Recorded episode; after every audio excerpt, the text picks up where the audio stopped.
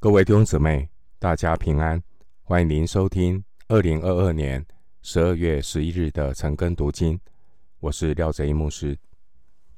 今天经文查考的内容是《传道书》第二章一到十一节。《传道书》第二章一到十一节内容是追求人间享乐和成就的虚空。首先，我们来看《传道书》第二章一到八节。我心里说：“来吧，我以喜乐试试你，你好享福。”谁知这也是虚空。我只喜笑说：“这是狂妄。”论喜乐说：“有何功效呢？”我心里查究，如何用酒使我肉体舒畅，我心却能以智慧引导我。又如何持住愚昧？等我看明世人，在天下一生当行何事为美？我为自己动大工程，建造房屋，栽种葡萄园，修造园尾，在其中栽种各样果木树。挖造水池，用以浇灌嫩小的树木。我买了仆婢，也有生在家中的仆婢，又有许多牛群、羊群，胜过以前在耶路撒冷众人所有的。我又为自己积蓄金银和君王的财宝，并各省的财宝，又得。唱歌的男女和世人所喜爱的物，并许多的非病。传道书第一章十二节到第二章二十六节，主题是日光之下凡事都虚空。刚刚读的经文，传道书第二章，我们读第一节到第十一节这段经文，传道者。告诉我们的结论是：享乐的结局是虚空。传道者首先借着他的智慧，寻求查究天下所做的一切事。一章十三节，传道者他发现，智慧和知识在日光之下都不能够解决生命的问题。一章。十七节。相反的，有些人可能像所罗门一样，似乎很有智慧，但却失去了做人的乐趣。一章十八节。直到有一天，人空虚了，他又开始尝试想透过享乐来排解他的空虚，结果又是一样。在日光之下的喜乐和享受也是虚空的。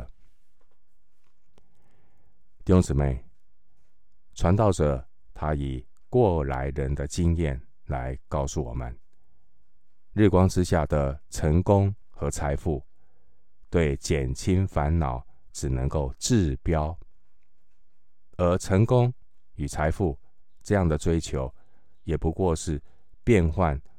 烦恼的形式，从一个烦恼转到另一个烦恼。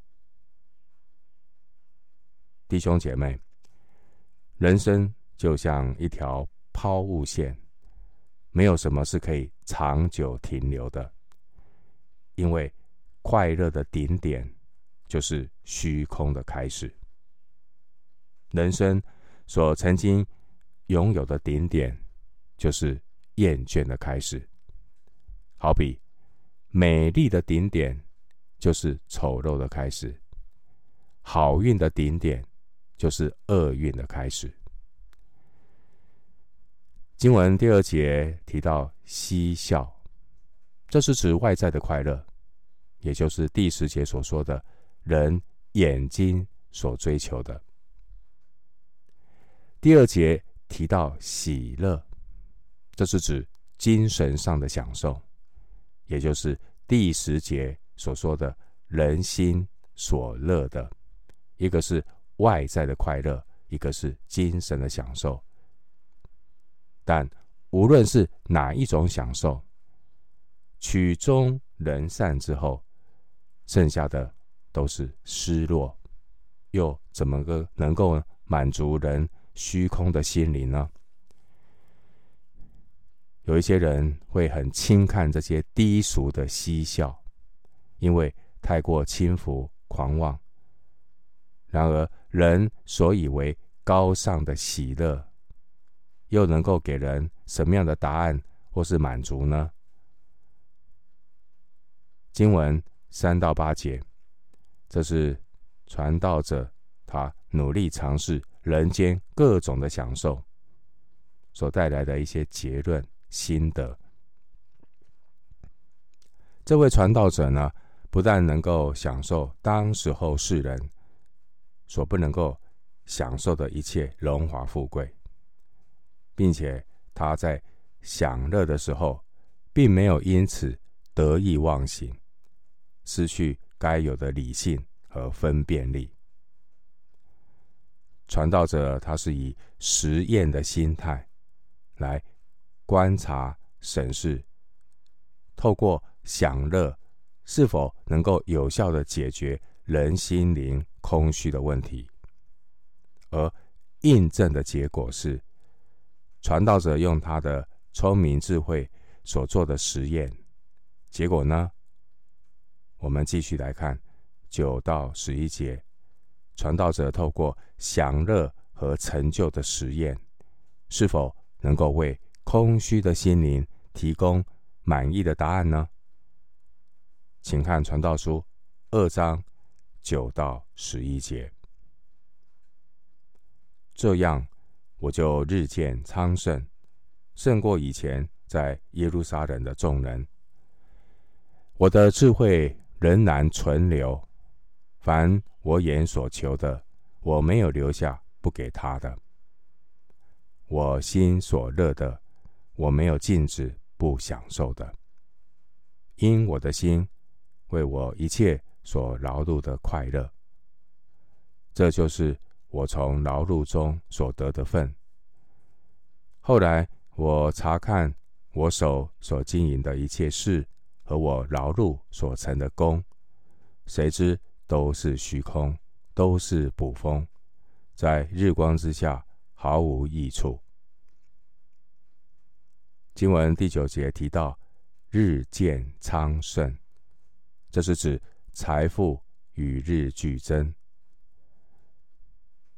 第九节说：“我的智慧仍然存留”，意思是指这位传道者并没有像许多得意忘形的人那样，被享受宴乐冲昏了头，沉溺在其中。虽然这位传道者，他尝试寻求享乐的刺激，但他的智慧并没有让自己成为享乐的牺牲品。这位传道者依然能够在享乐之余，冷眼旁观，冷静客观的思考享乐是否对空虚的心灵有帮助。而这是有高超智慧的人才能够达到的境界。经文第十节，传道者说：“凡我眼所求的，我没有留下不给他的。”这位传道者尝试过所有外在的快乐，凡是他眼目所能看到的享受，他毫不手软，他让自己。尽情的享受。经文第十节，传道者说：“我心所乐的，我没有禁止不享受的。”这是指精神层面的追求享受。这位传道者，他也都经历过了。传道者所能够得到的享受，并不是不劳而获的享受。弟兄姊妹，这个世界上最踏实的快乐，就是努力换来的享受。经文第十节，传道者说：“这些享乐是他从劳碌所得的份，努力换来的面包，吃起来特别的香，心里特别的踏实。”经文第十节说：“因我的心为我一切所劳碌的快乐。”这是指事业的成功。事业的成功，的确让这位传道者乐在其中。然而，经文十一节，他的感触是：就在他的努力大功告成之后，他用他的劳碌换来了许多的快乐，但是这些快乐很快也就销声匿迹了。虽然。这位传道者用他的智慧，用他的努力，换来许多物质和心灵上的享受，但是又何奈？传道者他受造的心灵仍然没有办法透过物质、心灵上的享受来解决他虚空的心灵。路加福音九章二十五节说。人若赚得全世界，却丧了自己，赔上自己，有什么益处呢？这个时代，我们也看到许多事业有成的男人，他们尽情的享受自己辛劳得来的成果，他们在物质和精神上都得到了享受，但在享受之后，却是。怅然若失，弟兄姐妹，日光之下所有的满足、所有的快乐都无法持久。日光之下，人生的现象是：兴奋之后、激情过后，留下的只是厌倦。所以经文十一节说，在日光之下毫无益处。弟兄姐妹，所谓人生如戏，戏如人生。现实人生其实只是两出悲剧。第一出悲剧是，虽然一开始踌躇满志，但想要的却得不到。第二出悲剧是，想要得到的得到了。但最后却是万念俱灰。